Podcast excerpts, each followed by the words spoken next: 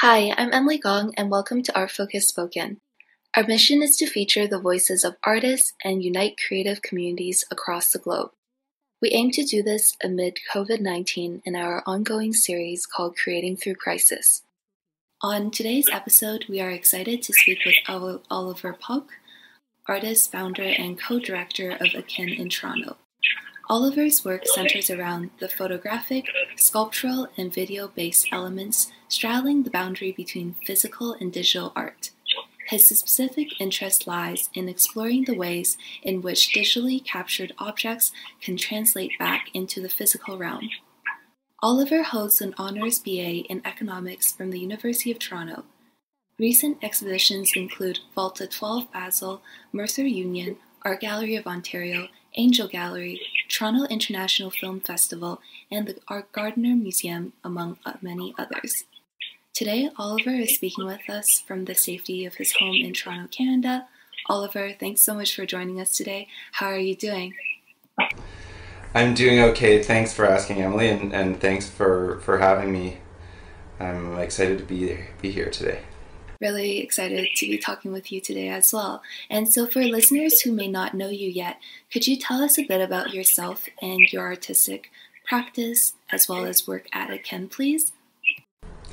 Yeah, of course. Um, so, I, I sort of split my my life, uh, my work life, in, in, in two areas, as as you've mentioned, Emily, and uh, so first and foremost, I'm a, a, visual artist and and have been for uh, I would say cl- close to 15 years or so, and um, typically my in the past my work was was uh, was purely photographic, and and uh, as you mentioned, it's it's evolved um, over time and now includes various other forms, including video and, and sculpture uh, and um, and so the my art practice has, has been sort of at the core of, of what I'm what I'm doing with, with much of my time for for uh, quite quite a long while now, and so about uh, it's coming up to twelve years ago. Uh, I I was involved in, in starting Akin uh, out of personal need. Myself and a few friends were, you know, working from our kitchen tables and that sort of thing not exactly you know the most conducive spaces in in um, in many contexts for our artistic practice. And and so we wanted to have a space where we could work together. And uh, and so we we started with a very small 500 square foot space uh, that um, that was shared by about 10 or 12 of us. And um, and so that that has uh, that was really what the intention was, and, and very quickly we we realized that there were many other people who were sort of in the same situation, needing space to work from, and and wanting to be part of a, a community of of um, visual artists, but also designers and and uh, and creatives, broadly speaking, and and so um, Akin has now evolved and, and grown over over this the past sort of decade plus, uh, and and um, and now has uh, nine locations across Toronto from from east uh, in Scarborough area to uh, nearly Scarborough to uh, the on the west uh, in Etobicoke. So. Um, and and there are now. I mean, our numbers have dropped unfortunately due to, to COVID. But uh, pre-COVID, I think we had about um, 300 plus artists who are working in our in our spaces, and um, and then we, we, we host about 50 or 60 uh, arts events per per year as well, which which range from uh, professional development uh, programming, uh, so you know how to do your taxes, uh, how to apply for a grant, uh, some of these very essential um, things that that creatives w- want to learn, um, as well as sort of technical. Um, workshops on, on specific uh, elements of, of art practices.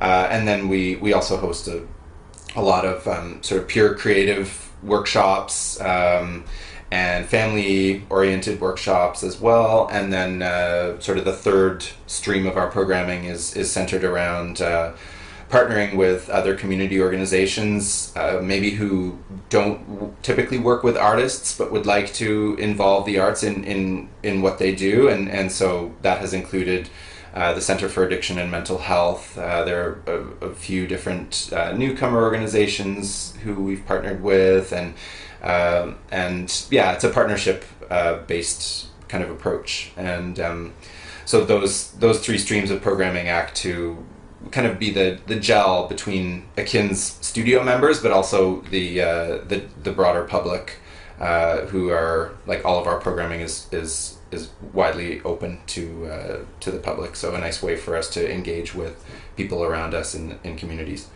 Um, so do, uh, does that sort of answer answer your question? Is that yes? That's amazing to hear, and the like realm of different programs, projects, studio initiatives, and opportunities there are in um, offered to artists in Toronto because of the existence of Akin and the community that Akin has created in the cultural and creative space. Because um, in Toronto, like that's it's it's so important, but it's like not really there, and there's definitely like limitations on creative space in Toronto. Um, Absolutely. Yeah, and yeah. so I'm curious too in the present situation, like how has your routine changed, and like how have you adapted to things, and what about like some transitions at Akin?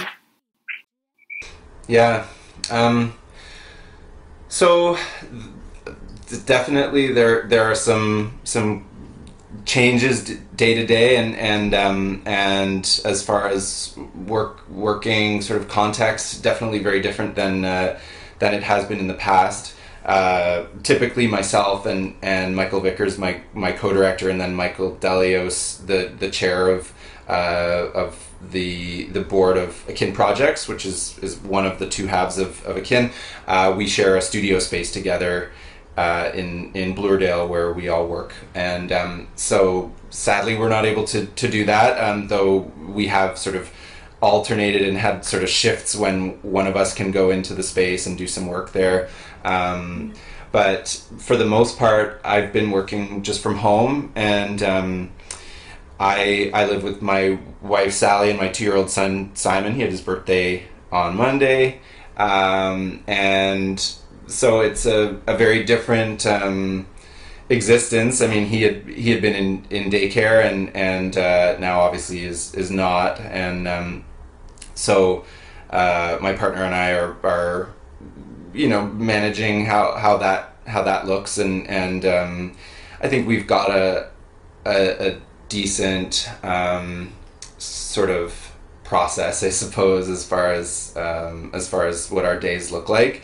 Um, but yeah, certainly very very different, and and it's it's much more challenging for me to try to put in you know an eight hour day. That just isn't really possible uh, amongst amongst everything and and um, managing what's going on and it's challenging because now given all the situations that are that are occurring really like it akin specifically does require a more than even you know the the, the amount of time that I would typically uh, spend on that work um, and truthfully uh, oh, since since COVID began, it has been very difficult for me to, to put in the amount of time that I would like to into my art art practice. Um, and I mean that's starting to pick up a little bit more now, just because I, I think I'm I'm being more strict with myself and and uh, ensuring that I that I do put in that time. Um, but yeah, it's it's it's certainly been a, a transition and um, and yeah, I, I'm I'm trying to see the the positive elements of it and and the um, the things that are that can be learned from this process. Um, I think so much uh, it's a process of listening and, and learning in order to improve and and um, and I think that relates to to uh, what's going on with with um, COVID um, as well as as Black Lives Matter uh, movement, which is which is happening, um, and being yeah being open ears and and willing to to adapt and, and learn and and continue to to grow. Um, sort of spe- a, a, major part of, of my work with Akin has been focused around navigating things with our with our landlords. Um, as you can imagine, they're they're they they range as far as how understanding and, and supportive they are. Some are much more uh, accommodating than than others. So that's been a, a major time consuming thing that um, typically isn't um, isn't that way in our, in our um, in in the regular regular times. Um, so that's been a, a, major adjustment for sure. Mm-hmm. Yeah, and I saw that Akin has a relief fund, so to help artists assist with their studio rent. Um, what do you think is some of the biggest challenges facing artists in these times? Mm-hmm. Well, financial challenges are, are certainly uh, a major one. Um, I mean, many of Akin's artists are in a vulnerable financial position at the best of times, and um, having having everything uh, sort of transpire the way it, it is with COVID, people's in- incomes are, are being impacted. And yes, there's the CERB uh, program here that uh, that does support, but uh, for, with government funding. But um, yeah, still people are being heavily impacted as far as their financial position. Um, these are obviously not unrelated things, but mental health is a is a major challenge. It's um, we I think I think most people just are are experiencing a, a base level of anxiety due to what's happening and and um, and I think the uh, un the unknown sort of entering this this unknown new uh, existence that we're all that we're all facing. And and I think um, this has been mentioned in in uh, at least one article that I've read but uh, there one feeling that, that many people are having is actually grief over the things that we will lose, but we're not even sure what they are yet at this point. Um, and I thought that was a, a, a very like wise uh, understanding that that uh, the writer of that article had. And I'm sorry, I can't uh, I can't remember the the uh, the name of the article or the or the writer, but. Um, yeah, an interesting sort of concept to work through. So I, I think that's something that's that's certainly at the in in people's minds as well. Um, and uh, you know, further challenges are are um, exist very acutely for uh, for Black Indigenous people of color, uh, their communities.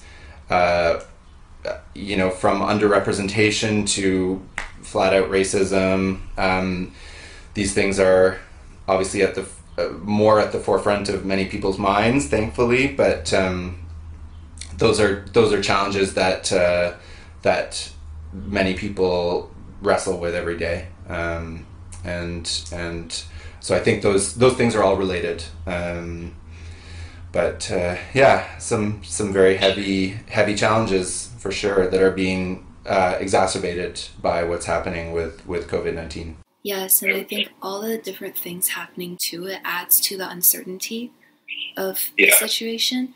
And I mean, for a lot of artists, it's a matter of making a makeshift workspace, perhaps. Um, but not everyone has the luxury to.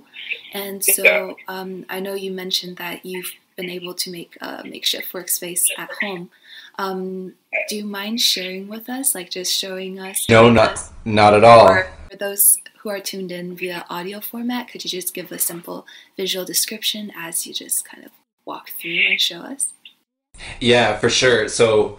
Um, I I've been a little bit uh, sort of nomadic in in our home, uh, in our apartment, and and um, and thankfully we have a little bit of outdoor space, which I, I won't go out there because I think the it's quite windy now and it'll probably impact the audio quality. But um, we have a little like balcony, so so it's been nice to be able to work out there on on uh, warmer days, which we're having lots of recently. Um, and then off of our kitchen, uh, we have it's probably about seven by seven feet, uh, a little sort of sunroom, which is where I am now. Um, you'll see my cat sleeping there, one of one of two cats, um, and then uh, there's my kitchen behind me, uh, and then basically it's it's nice and bright, which is a, a major reason for for wanting to spend time here. Um, and then I've got some of my like equipment and, and tools and stuff in uh, in the, the crate there. But um, yeah, I really just wanted to have like a, a nice bright space uh, where where I could have things have things set up and and I mean I've had to set it up in a way that uh, I can very quickly and easily kind of stow everything away uh, for when Simon, our two year old, comes running in, and I don't want him. I, have been working with some like woodworking tools recently, so uh, those are those are not the, the tools for two year olds. Um, but uh, yeah, so this is this is sort of one of one of a couple of, of spaces at home that is that is like somewhat conducive to to work in. Um, so yeah, it's it's certainly uh, I'm I'm certainly missing the studio that I mentioned before, where where I work with with my colleagues. But uh, but nice to have some dedicated space at home that that uh, that I can be working, whether it's on akin things or on on uh, my artwork. So yeah. Thanks for showing us. And do you find that in this makeshift space, there's particular things you can do to help cultivate a positive work environment or workflow? Yeah, I think so. Um, like my my my natural sort of tendency or inclination, if I'm sort of left to my own devices, is is really to go into like, uh, and this specifically uh, or especially applies to my art practice, but um, go into sort of a zone where I'm I'm able to sort of block out everything else, and I can I, I sometimes like will not notice until after the fact, but I've sort of missed lunch or you know I've not taken any breaks and and um, so I'm I'm really trying to be more uh, reg- like I like the fact that I do go into that like I do get really in, in the zone, um, but it's also not it's not entirely healthy and I, I want to make sure that I'm I'm eating and, and taking proper breaks and that sort of that sort of thing for obvious reasons. Uh, so trying to be a bit more regimented with that is um, is is valuable. I've found that especially and um, and I've I've been able to attend a number of um, sort of like mental health slash wellness um, uh, events that that Akin has hosted just just digitally or virtually, and um, so it's been it's been great to uh, to sort of learn from from those uh, those sessions, just to, as far as as far as taking proper proper care uh, when we're working. I think I think as far as like taking breaks, it also helps that that uh, we have a dog named Penny, and and so uh, you know she obviously needs to go out on a regular basis, and and so that's a nice um, that's kind of a nice thing to to to to have to sort of incorporate into my day. Um, taking a taking a breather and going for a walk so I can sort of decompress or, or process uh, whatever it is I've been I've been working on.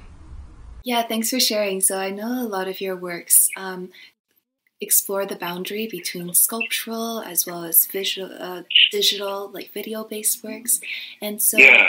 and a lot at the audience, what we see is the end work.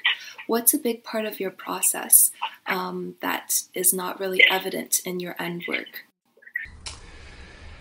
Um, I think the I think probably the best example uh, would be um, the photographic element of my work, and I, I mentioned before that uh, my my practice began at, with just more more pure photography, digital and analog, and, and some medium format analog, um, and and so that's like I, I that's still very dear to me, and the, the, there's a, that's that's probably why it's still a, a major component in the digital work that, that I do um, because it came from that place.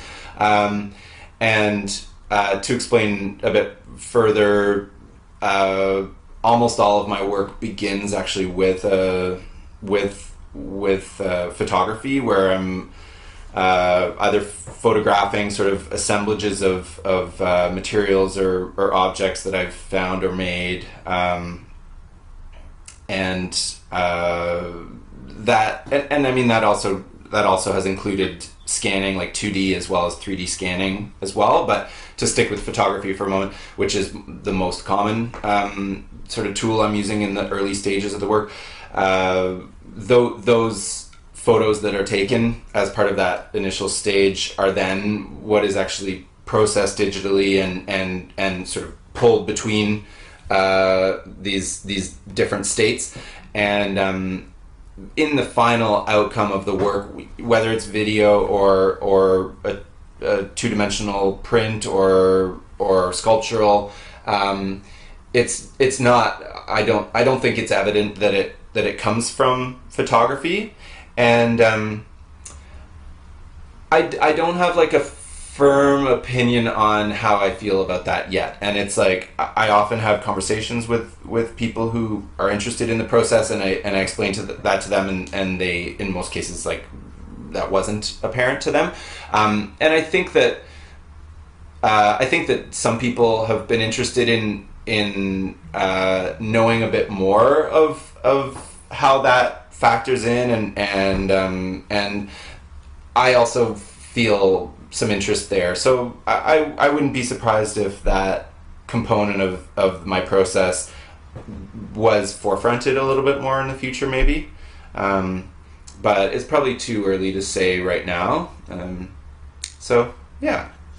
It's also a good time now just to kind of reflect, I guess, on people's individual practices if there's the time and space to do so and also a nice way to get our mind off of things. And because it is like a pretty important time and space that we have right now that we don't really have when things are normal quote unquote.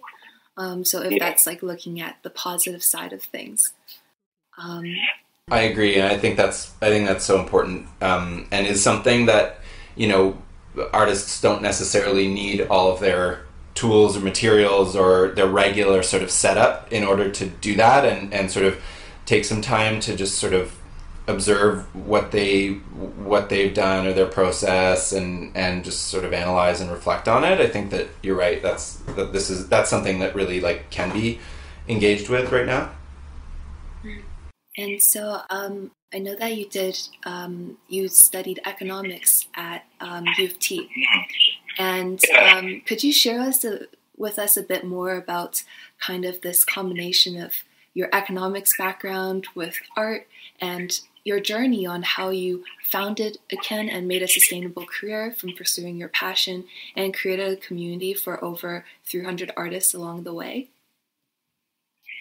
Yeah, uh, it's yeah, it's a, it's it's not uh, I guess in, intuitive. Uh, sort of the, the, the, connection between economics and and um, and what I do now. But uh, I think it has certainly been very uh, beneficial and and more so I think kind of integral in in what path my my life has taken. Um, at, towards the end of university and coming out of out of university, I was I was actually much uh, like greatly focused on my um, on playing music. Uh, I played played the uh, alto sax and and a couple other instruments from childhood, and and um, and I was that was really where my focus was, and playing in a, a couple of um, I guess like indie rock bands and uh, doing some touring and and that sort of thing, and and um, I, when when Akin when Akin was started and when I was kind of beginning to build a bit more momentum with my art practice, uh, they were sort of in the they were sort of second uh, second and third in line to to pursuing music, but um, gradually over, over over several years it it it worked in in a way that like it made much more sense um, for me to uh, pursue my my art and and akin, um, and those those really were where my my passion was was lying, um, and it also helps that they they reinforce and help build one another in a, in a sense too. Obviously, because they're they're in the same industry, um, like immediately, and um, so I think that ha- having an economics degree um, I think on the art, my own art practice side of things, I, I I am someone who is interested in like I guess analytical processes and and in um, yeah, sort of exploring. Um, this doesn't exactly relate to, to economics, but the the tech the technology side of, of the work that I do, I think that I guess sort of having a having a, a, a technical interest um, is is maybe common between economics and and the artwork that I make now, um, and and with with akin, I think having um, having the sort of business background uh, from that undergrad degree has has been um, definitely very important because it's it's allowed me to uh, at least have some base understanding of, of business practices and and um, how to how to sort of navigate that that sort of that sort of world. Um, and you know sadly uh, in in most uh, fine art uh, university or college programs much of the the sort of business side of of things is really not focused on. Um, and and so I I I I think that having my my academic background allows me to maybe approach things a little bit differently than than what um, many artists with with a formal uh, fine art uh, training would would uh, how they would approach it. So I think that there's value there, and and um, I've certainly appreciated uh, my that that having that economics degree in my back pocket many times um, and has has helped a lot over the over the years. And so, um, like with when you were starting Akin and you were um, so it started out as a studio space for you and a few friends. And yeah. then it grew from there when you identified the need for studio space for artists in Toronto. And was that hard to balance? So when you were making art, as well as you were kind of this was being born, Akin was being born and taking off from the ground. Yeah, um, yeah, and I think even more so because at the at that time when Akin was starting, I, I, I was working on on music as well. So there were sort of the three things like battling in my in my brain and like in my in my sort of schedule, if you will, like all the time. Um, it's it became more manageable just to to have to, to not have music in in the equation sadly um, but sort of was the only way to like move forward at that time um, but yeah i mean it's uh, i i feel very pulled in in uh, in different directions on a daily basis and and um, I think it's I mean that's something that I've learned to live with. I don't necessarily think it's like healthy ultimately um, and there are definitely days when I wish that I was just doing one of the two things that I'm doing between art and and akin. Um, so yeah it, it, it is it is challenging but I love both of them, and um, yeah, I, I, I, so I will continue to to uh, to rise to the occasion and and try to um, try to do the best I can with with both. I guess is the ultimate um, the ultimate uh, kind of the end game, or is the, the the sort of intention. Thank you. It's really beneficial to the community and it looks like you have a really good team at Akin too for like Akin Collective and Akin projects. How many yeah. how many people are on the team? Um, so altogether, between the, the two sister organizations, there are 11 of us.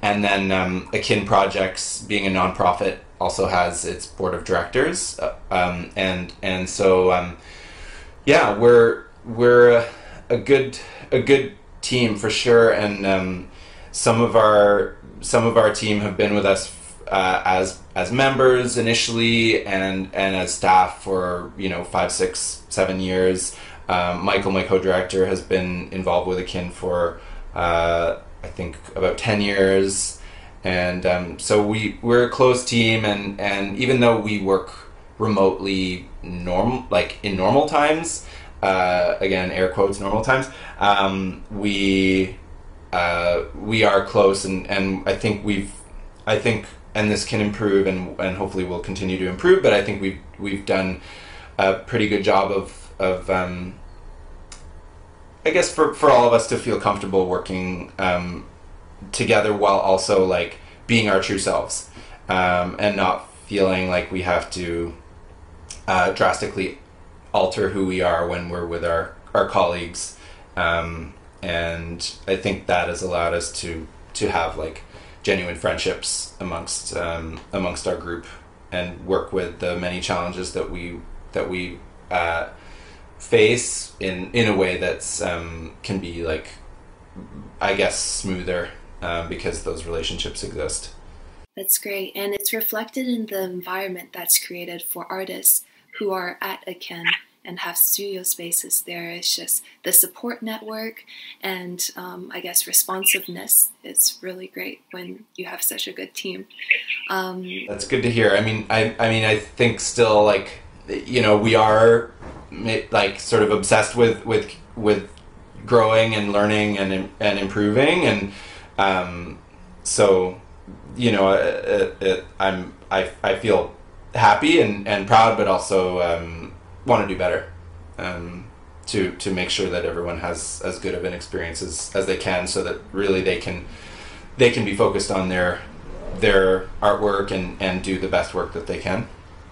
And I'm sure that in the past 12 years, there's been challenges faced um, at Akin too. And I'm curious, personally, are there any um, tough periods besides the present situation that held you back from creating? Yeah. Um, um, yeah, I mean, like, early.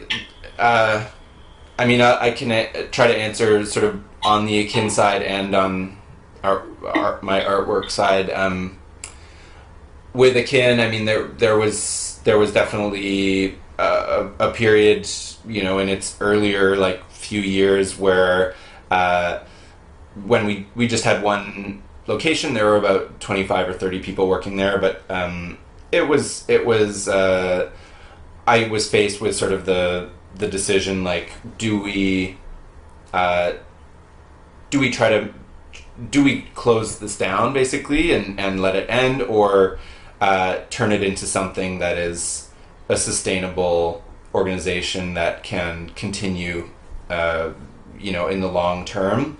And um, I I mean we've come a long way but but it, it is still uh, akin as a vulnerable organization. And and um, even though it, it may appear large in, in terms of like locations or square footage or number of people, it's um, it's it's it's often touch, touch and go, um, and uh, so the, the the challenge, the broad challenge of of akin being sustainable and being um, a place to work that does not um, that that does not sort of uh, detract from from people's sort of happiness um, and like put undue stress on them like that's that's still an ongoing an ongoing challenge for sure and um, and I think that as we kind of come out of this this period and, and into sort of whatever new existence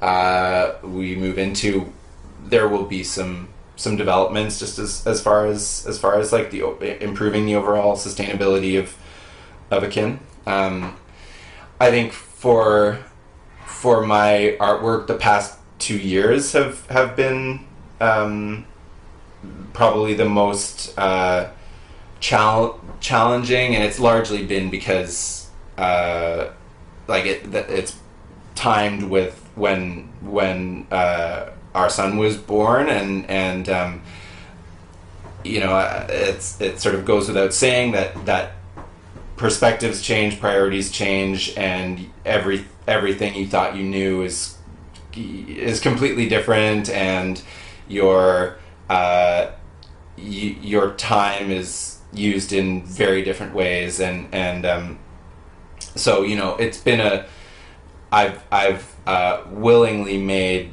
um, sacrifices mostly on the on the art side of things. Um, and I'm t- ha- totally happy to have made those those sacrifices. But it's still um, it's still challenging because uh, I certainly had much more momentum with with my art practice prior to to having a child, and I think that probably just realistic for for most parents um, or for many many parents. Um, and so I'm happy now to, to be able to um, focus a little bit more on it and and gradually uh, sort of rebuild. And and I'm I'm happy because there there are a number of sort of new directions and new ideas that I'm I'm pursuing. And and so it's it's kind of allowed that breathing space and like what we were talking about before that sort of analyzing and and um, thinking thinking uh, through sort of processes and and like what what I'm trying to do with my work. And um, yeah I do think that uh, given everything that's going on in the world it, it there's sort of a, a psychological um, kind of reevaluation and like what is what is the there are big questions. What is the purpose of art you know and how what does art do now? What can art do now? And um, and I mean as I think many would agree, art has uh, art is an incredibly powerful tool and, and has been, and especially through times of, of crisis.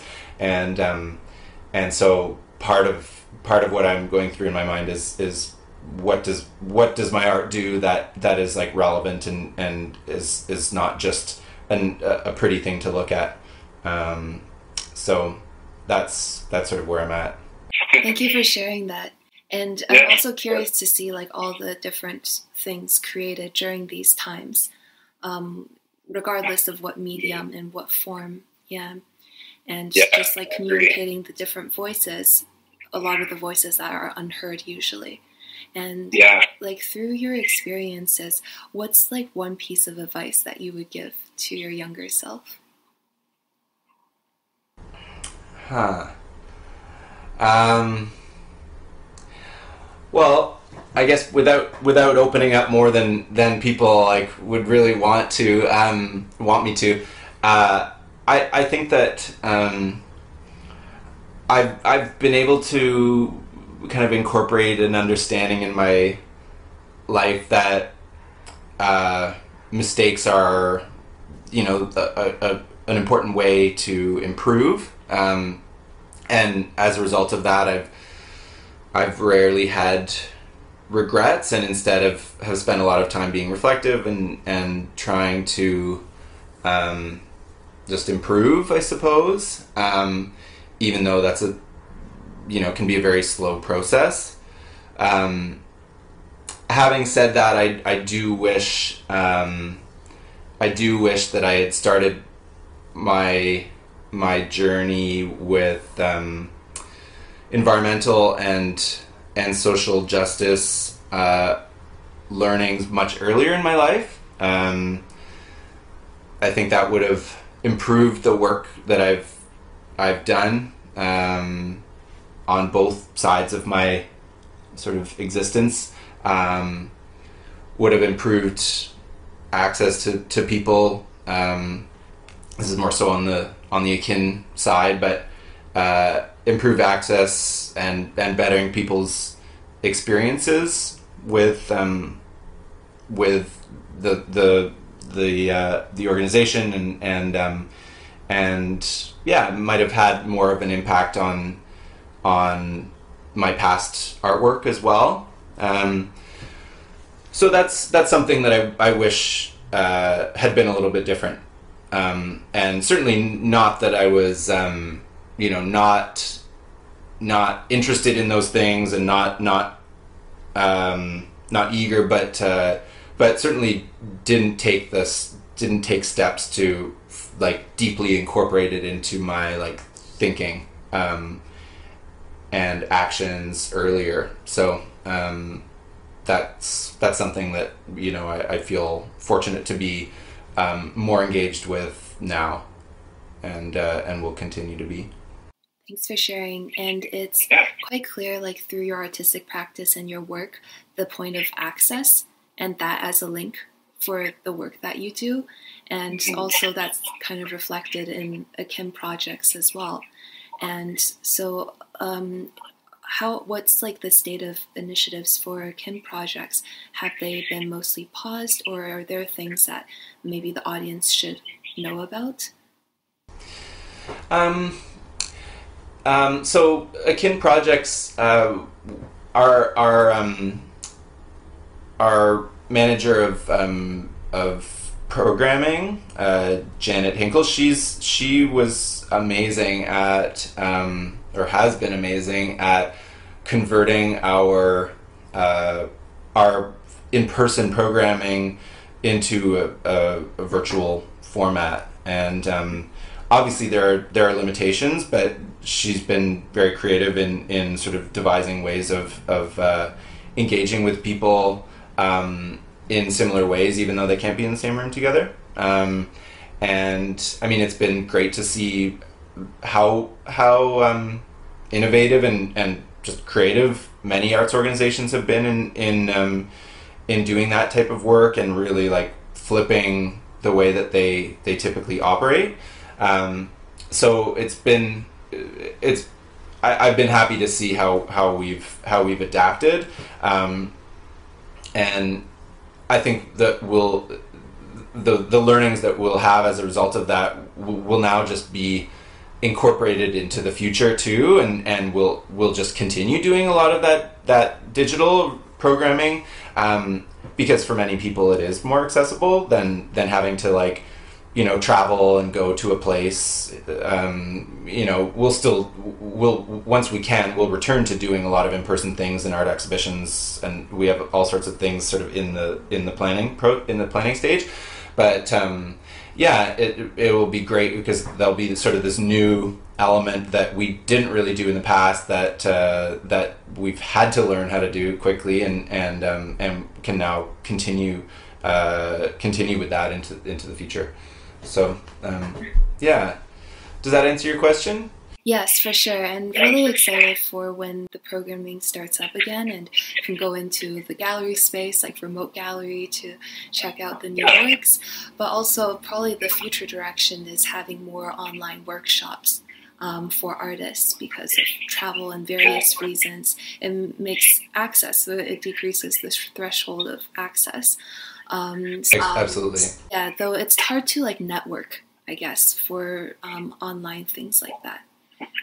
Yeah, that I think that's that's um, sort of the a, a, main thing that, that does get lost. You you're you don't have that. Um, well, you can't read body language, and I I think that humans like that's such an important part of our communication, and you know you can you can get the gist from from seeing someone on video, but uh, it's not the same as as being in person with someone. Um, and so I, I think you're right. That does impact sort of uh, relationship building between between people. Um, so yeah. I think that's where our our in person events will will play an important role. Mm-hmm. Look forward to those. And it's interesting the concept that you mentioned too of like in person human interaction and so kind of questioning the importance of that and that's kind of i think an ongoing theme um, that's like mentioned when i'm having conversations with people. Yeah that makes sense.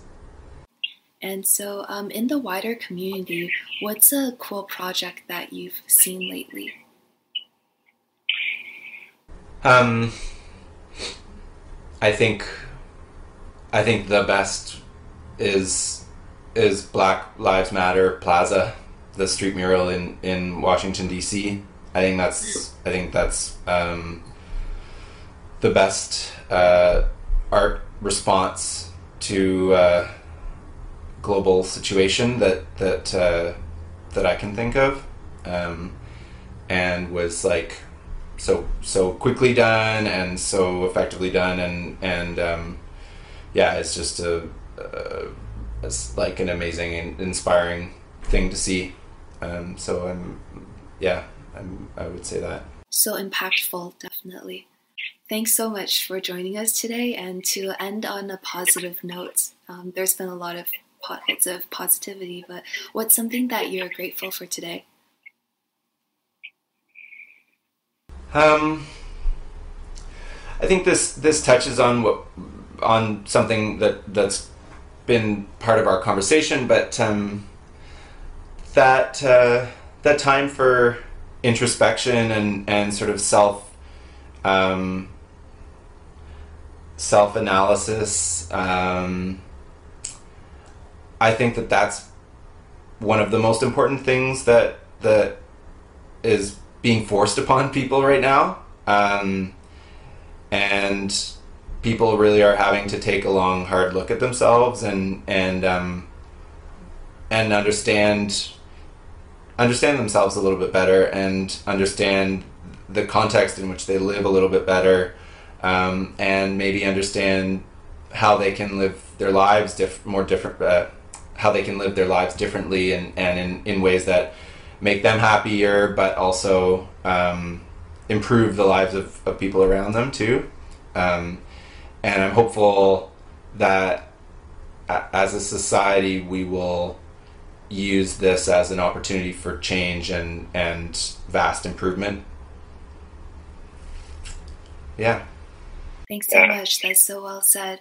And thanks again for joining us today and trying to unpack some of these deeper topics that's happening in the now as we're trying to process them, as we're confronted with it, because it is um, a period of uncertainty. And I would also like to take this opportunity to thank Kohei. Um, without him, this would not have been possible. So thank you both very much. Thank you both very much, Kohei and, and Emily. It's it's a pleasure to, to meet you though virtually and uh, and um, yeah, thank you for inviting me to to join uh, today and yeah, I look forward to to um, hearing or watching some of the, the other interviews that uh, that you're doing as part of this project and best of luck with it. Thank you, thank you and looking forward to visiting um, again after all of this. yeah, I, I, look forward to that as well. Well, th- thank you. Thanks so much for tuning in. We would love to hear your thoughts or questions. Please let us know in the comments and review section, and we'll try to cover it in the next sessions. If you enjoyed this content, please share and subscribe for more episodes. For latest updates, follow us on Facebook and Instagram at Art Focus Exchanges.